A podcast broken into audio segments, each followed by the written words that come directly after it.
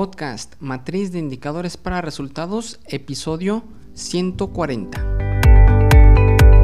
Muy buenos días a todos y bienvenidos a un episodio más de este podcast Matriz de Indicadores para Resultados. El día de hoy un episodio muy interesante. Si tú sufres para administrar la información de los apoyos otorgados a los beneficiarios porque se te traba el Excel, quédate porque te puede interesar el tema que vamos a tratar el día de hoy.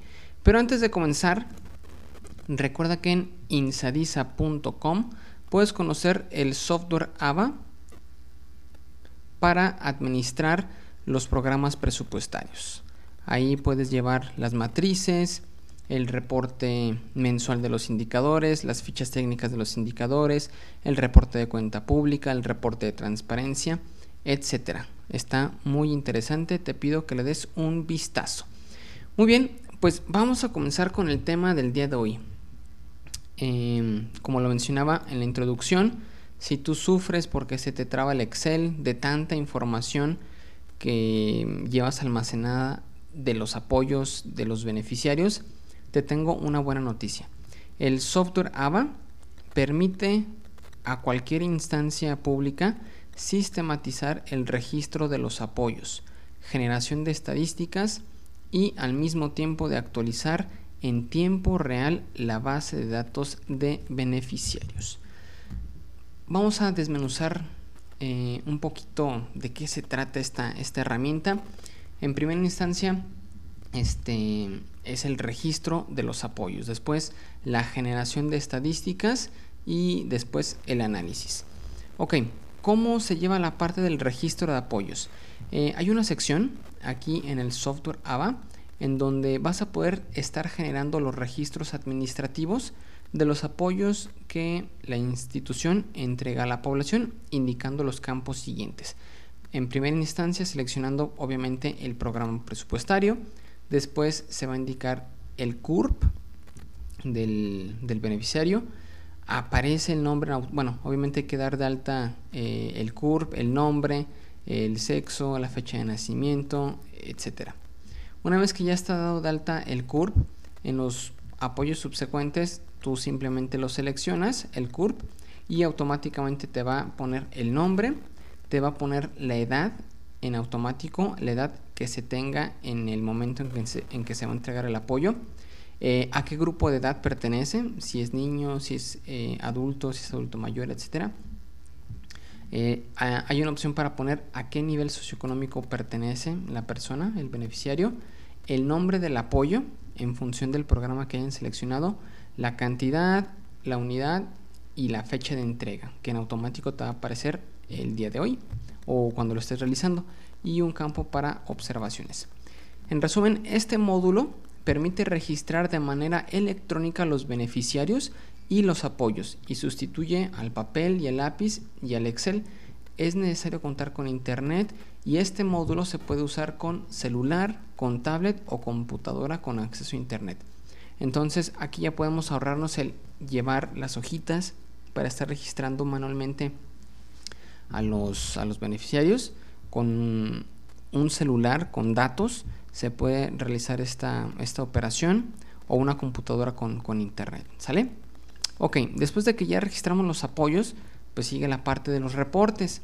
Aquí tenemos varios reportes, un reporte de, de apoyos y padrón de beneficiarios, en donde tú seleccionas el programa, hay varios filtros que puedes aplicar, que puedes combinar el tipo de apoyo, la unidad, el estado, el municipio, la localidad, un rango de fechas y te genera las siguientes gráficas el número de apoyos por localidad, eh, cuáles son las cinco localidades más que han recibido más apoyos, eh, apoyos por género, masculino, femenino, eh, apoyos por grupo de edad, apoyos por nivel socioeconómico y un total de apoyos otorgados.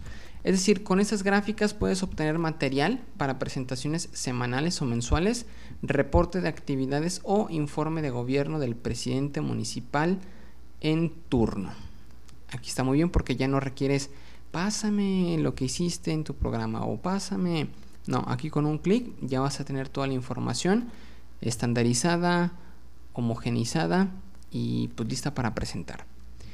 El siguiente reporte, reporte de detalles de padrón de beneficiarios.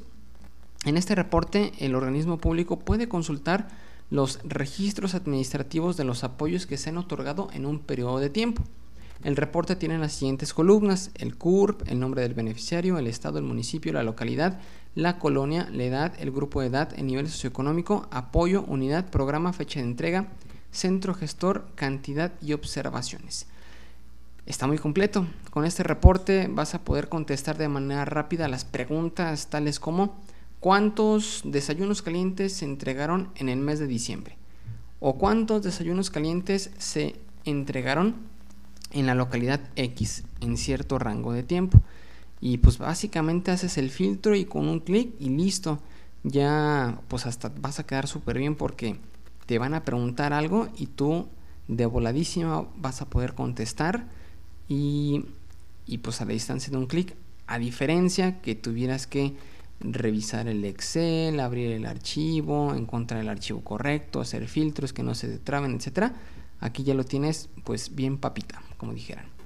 Dentro de este reporte hay un subreporte que le llamamos la ficha del beneficiario, eh, en donde tú vas a poder ingresar un CURP y el sistema te va a mostrar una ficha con los datos generales del beneficiario, la edad, el nombre, el género, el grupo de edad al que pertenece actualmente, la localidad y el nivel socioeconómico.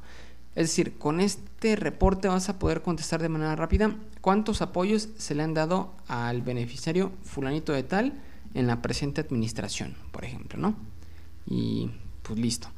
También hay otro subreporte que le llamamos resumen de apoyos, apoyos recibidos por año o por semestre o por mes, como tú lo quieres manejar. Aquí te va a mostrar un resumen de todos los apoyos que ha recibido este beneficiario, desglosado por tipo y año en que se entregaron. Eh, otro subreporte, expediente de documentos del beneficiario. Aquí se te va a mostrar una tabla con los documentos que tiene cargado en su expediente. Si ya tiene el INE, el comprobante de domicilio, incluso le vas a poder dar un clic y en pantalla te va a mostrar ese documento escaneado. Está excelente. Siguiente reporte, también nos dimos cuenta que había falta, hacía falta, perdón, un comparativo. Eh, con este reporte precisamente de hecho es una tabla y una gráfica, vas a poder revisar los apoyos que se han entregado en una localidad determinada y compararla con años anteriores. Es decir, con este reporte vas a poder contestar la pregunta de manera rápida, ¿cuántos desayunos calientes o cualquier apoyo dimos el año pasado en la localidad X y cuántos este año? Siguiente, reporte de documentos. En este reporte pues vas a poder contestar la pregunta rapidísima, la siguiente pregunta de los beneficiarios a quienes les hace falta en su expediente el INE o a quién le hace falta el CURP o el comprobante de domicilio. Entonces el sistema te genera una lista, tú la puedes exportar a Excel y pues repartir a las personas que se encargan de hacer esta diligencia para tener todo tu expediente de cada beneficiario completito. Y bueno, que funcionar que eh, la carga de documentos, el INE, el CURP, el comprobante de domicilio del beneficiario, no se cargan en los servidores de Insadisa, sino que funciona con OneDrive. Es decir, tú cargas tus documentos en OneDrive.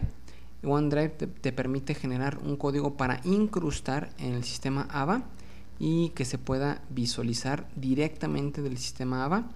Eh, pero aquí sí cabe mencionar que los documentos están resguardados en la cuenta de OneDrive. ¿Sale? Muy bien, pues hasta aquí te quería compartir este, esta herramienta.